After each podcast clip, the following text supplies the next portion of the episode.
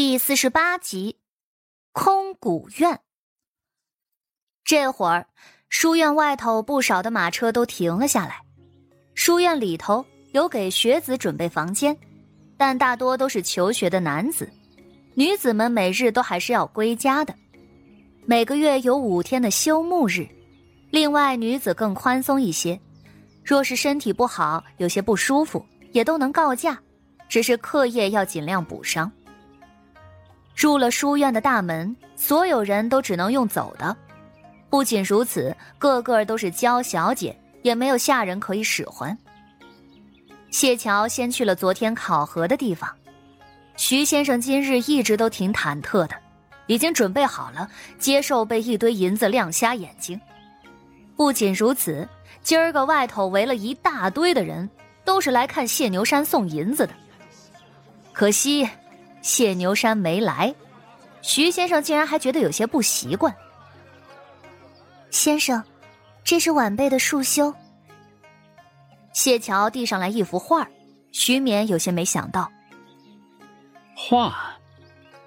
他还以为，即便不是银子，那也得是银票呢。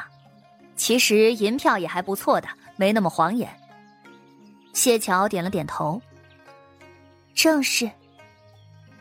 他瘦弱的身体这会儿看上去挺有精神的，一双眼睛也是晶莹透亮，淡淡的声音好像是玉水流明，缓而又烈。徐勉稍稍觉得宽慰了几分，想着只要这幅画稍微过得去就行，也不指望它的价值一定要五千两，便是二三千两那也行啊。然而他打开一看，徐勉就呆了。这画画的风格，这狂卷的字迹，瞬间他整个人精神抖擞，连忙将东西卷了起来。好，好，这东西可以放入藏书阁。学院这边收到的宝贝，银子都放库房，瓷器、宝石、摆设物件放到藏宝阁，书画典籍放入藏书阁。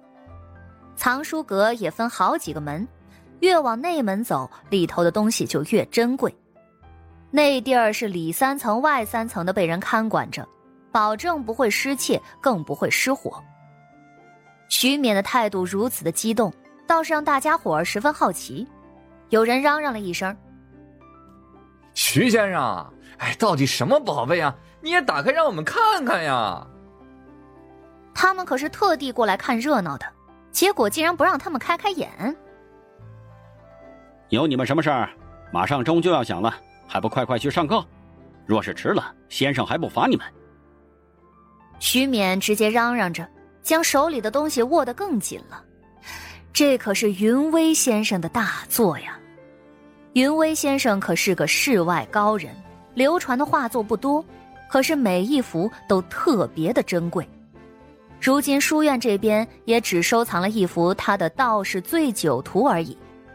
那幅画画幅并不大，可是意境特别的不一般。那画中的道士表面上看去跟普通人没什么区别，甚至还是个酒鬼，可是仔细一看，却有着几分看透尘世的沧桑之感。云威大师将这道士的潇洒、看透与悠然画得淋漓尽致，还有他的字体。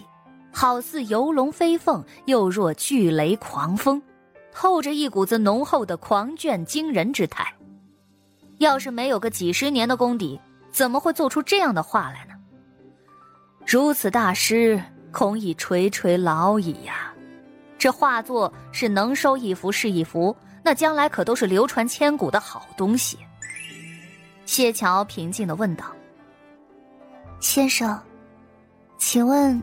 我在什么班？哦，徐勉高兴的差点都忘了，被谢桥这么一提醒，他连忙道：“啊，你是日子排行的琼花院，听说你自小长在道观，怕底子不好，这个班比较适合你。”谢桥微微蹙眉，但是还不知道这琼花院到底如何，所以他也只能点头先应着。紧接着。便是徐先生将几个新生领去各自的学堂，可是，一到学堂，谢桥就愣了，怎么说呢？这整个学堂里头都是些十来岁出头的小姑娘，一个及笄的都没有。虽然他也没准备交朋友，可这周边都是些小孩他一个人多惹眼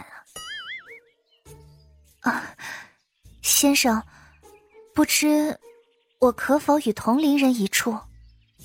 倒是也能，只是与你一般大的人，大多都在这书院里边学了好几年了，他们底子好。而且书院这边要求也高，这个班不一样，要求会低一些的。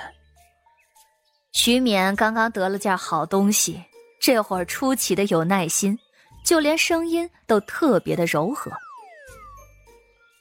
没关系的，好吧，那便先送你去那边，若是跟不上，再回来也行。徐勉现在真是好说话的很呢，这说话间。谢桥又成了空谷院的了。这一路上听着其他几个小姑娘聊天他也将这书院的班级制度给摸透了。这书院分乾、坤、日、月、甲、乙、丙、丁，这都是大排行，与身份有关系。比如谢桥吧，她是四品官的嫡长女，所以分到了日字班。而这大排行的后头。还有五个小排行是以花来排名的。第一位叫做牡丹院，第二是空谷院，第三黄菊院，第四琼花院，第五海棠院。徐勉虽然点头把他往前提了提，但也只是提去了空谷院，因为牡丹班那边想进去是要考核的，那里头都是有特长的才女，人数也少。想走后门也进不去，而之前那琼花院，院子里头就栽了一棵琼花树，没什么特别的。可是往这空谷院一来，真的就不一样了。这院子四周竟然种满了各种的兰花，香气四溢，与众不同。谢桥看了几眼，这才走进去，找了个不显眼的地方坐下。但即便不显眼。也引来了不少人的注意。这里可是空谷院啊，可是几乎从来都不来新人的。